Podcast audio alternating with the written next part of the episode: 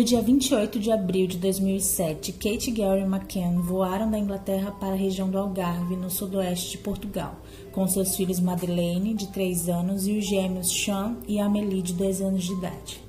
Os McCann, ambos médicos, foram juntos com amigos passar o feriado por lá. Eram eles David, Fiona, Diane, Matthew, Russell e Jane. Durante o dia, os filhos do grupo, que totalizavam oito crianças, brincavam na creche do Resort Ocean Club, onde estavam hospedados, enquanto os adultos praticavam suas próprias atividades. E à noite se reuniam num restaurante tapas a 100 metros de distância dos quartos para jantarem juntos. As férias iam bem até que no dia 3 de maio, uma quinta-feira, Madeleine, filha mais velha de Kate e Gary, desapareceu. De acordo com o um relato do casal McCann, às 19h30 eles começaram a se preparar para jantar com seus amigos.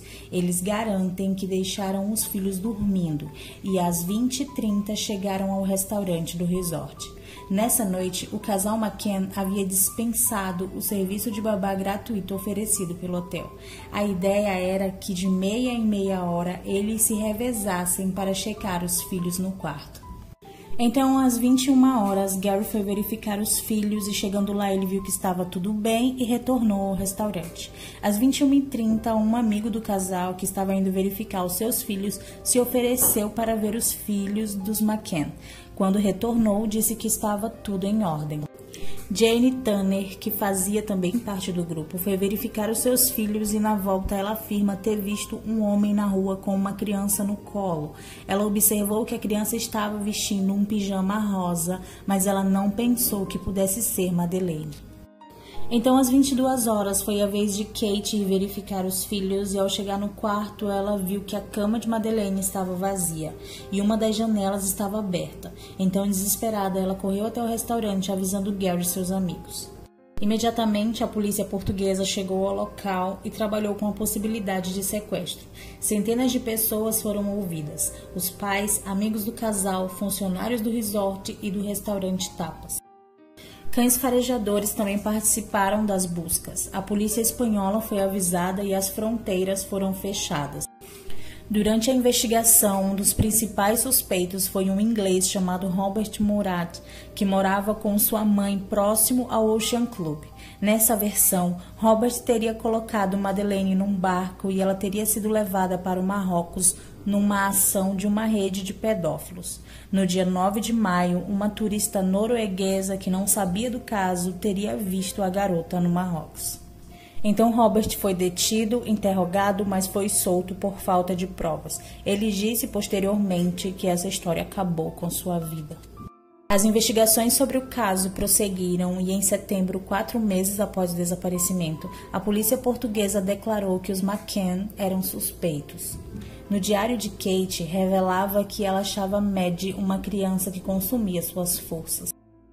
Então, de acordo com a teoria da polícia portuguesa, ela e o marido teriam dado um tranquilizante à filha para jantarem sossegados, já que, por coincidência, o casal dispensou o serviço de babá do resort. Nesse caso, a dose de tranquilizante teria sido excessiva, causando assim a morte da garota. Então, numa atitude desesperada, eles teriam posto o corpo da filha num carro, deixando-a em algum lugar. E às 20h30 estariam de volta ao hotel para jantar com seus amigos para não levantar suspeitas.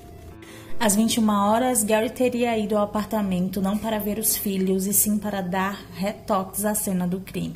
Às 21h30, o amigo do casal teria olhado os filhos dos McCann apenas por uma brecha da porta semiaberta e provavelmente não teria percebido nada. Às 22 horas, Kate teria dado início à farsa, comunicando o sumiço da filha. O apartamento dos McKenna lotou de policiais e de amigos do casal, comprometendo qualquer evidência que pudesse haver naquele lugar. E mesmo com o quarto cheio de pessoas entrando, saindo e falando alto, os outros dois filhos do casal dormiam profundamente, o que indicava que eles estavam sedados. Duas noites antes do desaparecimento de Madeleine, uma vizinha chamada Pamela Isobel garantiu ter ouvido Maddie chorar e chamar pelo pai durante mais de uma hora. O choro só terminou quando um dos progenitores entrou no apartamento um pouco antes da meia-noite. Outra testemunha que esteve no apartamento G5A desde os primeiros minutos do incidente garante que se alguém tivesse entrado pela janela do quarto forçando a persiana, como alega o casal, teria destruído completamente ou parcialmente, já que o material da persiana estava muito envelhecido e deteriorado pelo sol e o vento. Então, essa testemunha afirma que se alguém entrou naquele apartamento não foi pelo quarto das crianças, e sim pela varanda virada para o restaurante e a piscina, uma vez que o portão de acesso à varanda do apartamento só tranca por dentro e ele estava apenas encostado.